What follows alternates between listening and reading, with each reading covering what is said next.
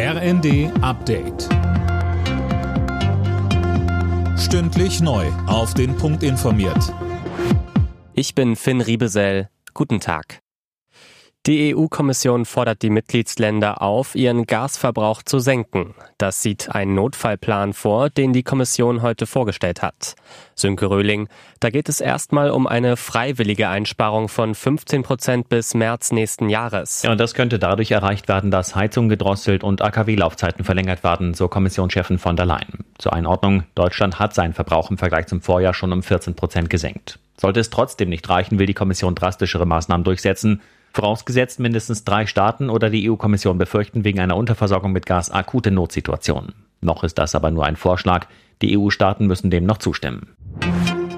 Das Bundeswirtschaftsministerium bezweifelt, dass eine fehlende Turbine der Grund für den russischen Gaslieferstopp durch Nord Stream 1 ist.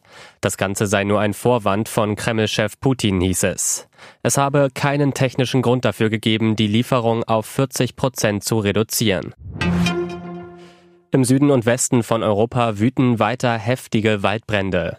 Die Feuerwehren sind im Dauereinsatz, vor allem in Italien, Spanien, Frankreich und Griechenland. Mehr von Tom Husse. Durch die Hitze der vergangenen Tage konnten sich die Feuer schnell ausbreiten. In der Nähe von Athen mussten hunderte Menschen raus aus ihren Wohnungen, weil die Brände mehrere Ortschaften bedrohen. Hunderte Feuerwehrleute kämpfen gegen die Flammen, auch mit Löschflugzeugen und Hubschraubern. Auch in der Toskana in Italien wurden zahlreiche Menschen in Sicherheit gebracht.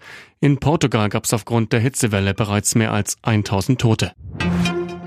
Deutschland hat einen seiner bekanntesten Regisseure verloren. Dieter Wedel ist tot. Das hat das Landgericht München mitgeteilt. Es wollte heute eigentlich entscheiden, ob es zum Prozess gegen Wedel kommt. Dem 82-Jährigen wurde Vergewaltigung vorgeworfen. Demnach starb Wedel bereits vergangene Woche in einem Krankenhaus in Hamburg. Mit Filmen wie Der große Bellheim oder Der Schattenmann lockte der Kultregisseur Millionen Menschen vor die Fernseher. Alle Nachrichten auf rnd.de